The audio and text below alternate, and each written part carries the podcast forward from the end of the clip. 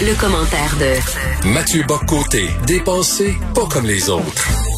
Mon cher Mathieu, on dit que la tomate est à la fois un fruit et un légume. Alors la CAQ est une coalition. C'est à la fois un peu du Parti libéral, un peu du PQ. Il y a des bleus, il y a des rouges. Donc sur un sujet euh, qui divise autant que la langue, qui va gagner, les rouges ou les bleus au sein de la CAQ? Alors, j'ai un professeur au secondaire qui disait qu'une certaine manière de faire des cocktails, c'était quelquefois de mettre une grosse moitié d'un quelque chose et une petite moitié d'un autre. j'ai l'impression que la, grosse moitié en ce moment, elle est libérale et la petite moitié, elle est nationaliste. Euh, je vois aller la, la CAQ, c'est particulier, parce que Simon Jeannet Barrette a fait sa conférence de presse hier et il avait l'air terriblement seul. C'est un homme qui nous dit, qui va, il fait une annonce pour nous dire qu'il va faire une annonce. C'est celui qui nous dit, euh, regardez-moi vous montrer quelque chose. Je vais vous le montrer, ça va être gros, ça va être gros, je vais vous le montrer. Hmm. Mais tu vas nous montrer quoi? Vous le montrer. OK, mais quoi? Et puis là, on attend la suite. Donc, c'est un, discours qui n'était pas sans intérêt sur deux plans. C'est-à-dire, il rappelait l'histoire du combat francophone en Amérique, au Québec, ce qui est très bien. Euh, la perspective historique, c'est nécessaire en politique. Il rappelait aussi un nécessaire euh, juste diagnostic pour parler de la situation du français. Hein, ça fait 15 ans, 20 ans qu'on nous explique. En fait, ça fait depuis la commission Larose qu'on nous raconte que ça va bien. Et là, maintenant, c'est plus possible de faire semblant. Donc, au moins, c'est le pari de la lucidité. Quand vient le temps d'agir, euh, alors là, tout est reporté au retour des fêtes. mais, mais le, débat ne fonctionnera, ne prendra que lorsqu'on aura des propositions sur la table. Et ce que l'on sent, à moins que je ne me trompe, c'est qu'il y a des tensions à la CAQ entre d'un côté ben l'aile, justement, venue du Parti libéral, pour qui toute forme de politique linguistique affirmée, eh ben, c'est une politique xénophobe, repliée sur soi-même, fermée à l'anglais, fermée à la mondialisation. Et Simon Jean Barrette qui devient aujourd'hui le symbole dans son parti du courant nationaliste. Et François Legault, là-dedans, est dans une position difficile. Parce que François Legault, c'est un ancien péquiste, mais c'est un péquiste de l'époque de la paix linguistique. Il faut se rappeler ces affaires-là. Il arrive en politique fin des années 90, début 2000, je ne me trompe pas. Et François Legault nous dit euh, à, l'époque, il le pense encore, que la loi 101, elle fonctionne. La loi 101 a fait son travail. La loi 101 a fait le boulot. Donc, ça se peut qu'il y ait des ajustements techniques à faire, mais globalement, le dispositif juridique pour assurer la protection du français au Québec, il est là. Et manifestement, François Legault peine à se mettre à jour sur, rappelons ça, la situation nouvelle, euh, très bien documentée par quelqu'un dont on a souvent parlé à l'émission, Frédéric Lacroix, dans son livre euh, Pourquoi la loi 101 est un échec. Et là, on voit la situation. La loi 101 a eu une portée jusqu'aux années 90, milieu des années 90, fin 90 en fait, jusqu globalement jusqu'à l'échec référendaire. Ensuite, elle commence à perdre de sa dynamique, elle perd de, perd de son élan, elle perd de son mordant, et aujourd'hui, c'est un gruyère dont il ne reste que les trous. Et là, on se retrouve donc avec une espèce de, gouvernement du Québec qui, dans les faits, est un État euh, bilingue, mais qui prétend encore être un État francophone. Et pour moi, il y a deux, en fait, trois exemples qui marquent ça terriblement. Le premier, c'est que dans les faits, quand on interrogeait l'État québécois, ça peut être en français ou en anglais. L'anglais n'est pas réservé à la minorité historique anglaise qui a ses droits, euh, n'importe qui peut fonctionner en anglais avec l'État québécois. Donc, le français est optionnel avec l'État québécois. On pourrait le prendre, mais c'est pas obligatoire. Deuxième élément, on le voit avec Dawson, qui pour moi est assez révélateur, puis plus largement la question du cégep, les deux s'imbriquent. Dès qu'on quitte le circuit de la socialisation francophone obligatoire au secondaire, un nombre significatif de nouveaux arrivants file vers l'anglais comme s'il était en fait délivré du poids des francophones. D'ailleurs, Dawson, fréquentation, d'abord des allophones, ensuite des anglophones et enfin des francophones. Ah, c'est quand même révélateur. Troisième élément qui pour moi n'est pas un détail, je l'évoquais en chronique ce matin, les conférences de presse du gouvernement du Québec, cette étrange et nouvelle manie de tout faire ça en bilingue, euh, ou à tout le moins de, la, euh, alors moi, je me dis un instant, là, si l'État québécois est, sérieux dans son rapport aux Français, il devrait faire ses conférences de presse en français. Que les questions des journalistes anglais viennent ensuite en anglais, très bien, mais l'État du Québec répond en français. Euh, je ne vois pas pourquoi on institutionnaliserait le bilinguisme juste comme à la communication de l'État au quotidien. Là, ça ne marche plus. Donc, je pense que la CAQ, si elle veut agir, puis on croit qu'elle veut agir. Hein. C'est la question, est-ce qu'elle jusqu'où va-t-elle agir? Cela dit, elle doit être avoir le courage de transgresser à la fois l'illusion de la paix linguistique, qui n'est que le masque de notre régression, et surtout de franchir euh, les obstacles qui viendront avec les injures et ainsi de suite. Mais ce sont des injures inévitables lorsqu'on agit. Hein? Camille Lorrain s'est fait comparer à Hitler, à Goebbels, et ainsi de suite. Eh bien, euh, je pense qu'on faut être capable d'endurer des sales injures, des sales insultes, si on veut être capable d'agir sur la langue. Écoute, il y a une chanson très méconnue et oubliée de Beau Dommage qui s'intitule Marie Chantal, et c'est l'histoire d'un homme pauvre qui parle à une fille riche, et voici ce qu'il dit. Euh, tu me dis, je t'ai dans la peau. Franchement, je m'en fais pas trop. C'est le genre de tatouage qui part bien vite au lavage. Et là, on va voir si le nationalisme est un tatouage qui part au lavage à la CAQ. Ben moi, je, ben c'est une bonne question, c'est une excellente question, parce que François Legault, quel arbitrage il va faire là-dedans? Moi, je, ne doute pas. On peut être sévère envers François Legault, on peut avoir des, des moments d'exaspération contre lui, mais globalement, il nous a délivré du, du règne euh, libéral. Euh, il a fait la loi 21, c'est pas un détail. Il tient tête sur la question du racisme systémique, bien qu'on aimerait qu'il se contente pas d'une résistance passive, mais qu'il contre-attaque.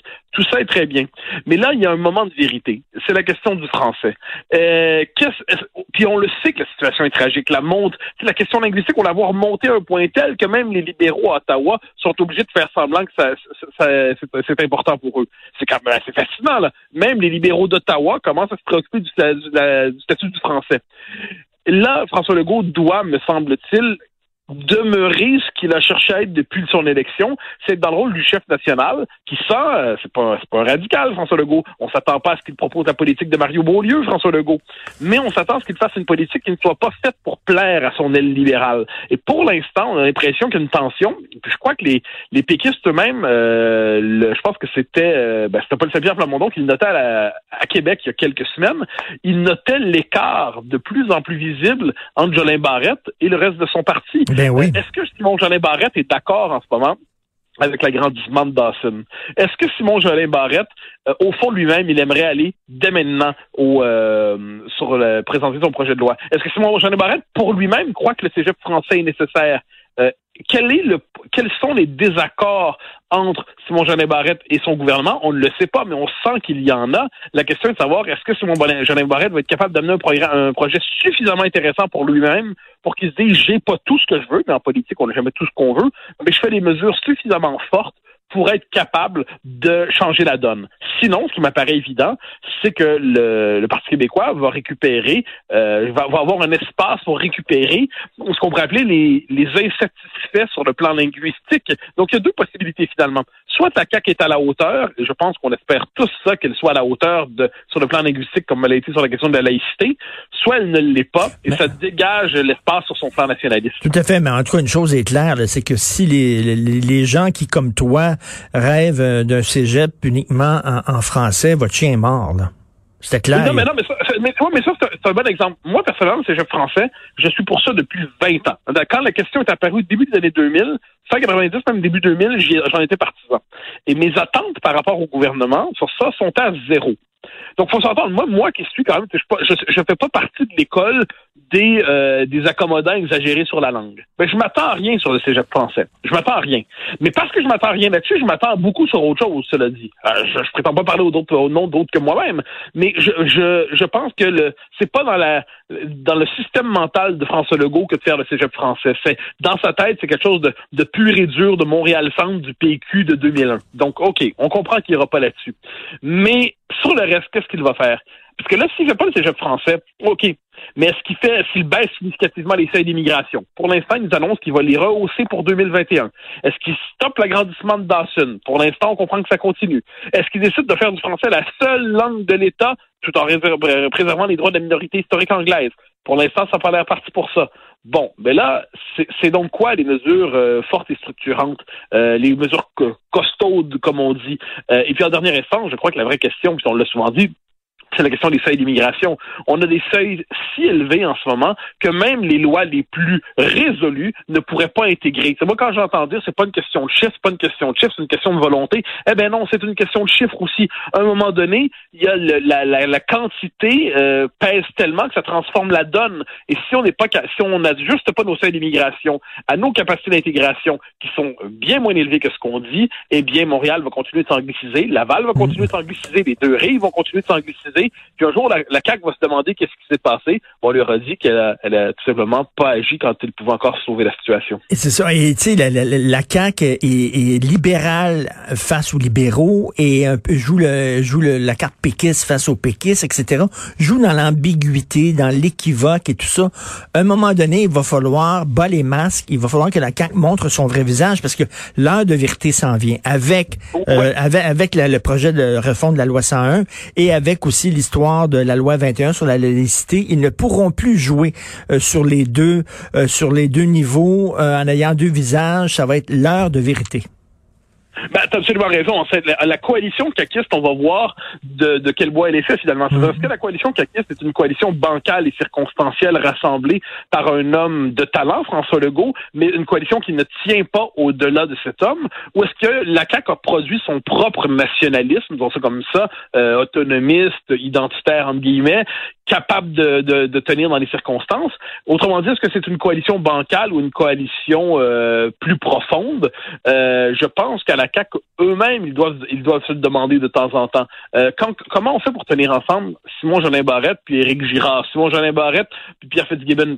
C'est triste que quand je dis ça, je me rends compte que j'en ai pas beaucoup dans le camp de Simon Jolin Barrette. je dis pas qu'il n'y en a pas d'autres, mais c'est pas des figures aussi imposantes dans le gouvernement. S'il y en a d'autres, puis on peut croire, on sait qu'il y a beaucoup de, de, de de souverainistes dans le personnel politique. Mais euh, est-ce qu'il y en a euh, assez des figures politiques, des, des, têtes? Il y a le premier ministre, bien sûr, mais le premier ministre, moi, ma théorie sur lui, c'est que, comme je dis toujours, c'est pas un fédéraliste converti, c'est un souverainiste refoulé. Hein, c'est un souverainiste dans le placard, c'est un souverainiste et, qui a refoulé ses convictions. Bon, mais à, à certains moments donnés, dans une situation qui est la question linguistique, qui est la question qui touche à l'existence même du peuple québécois.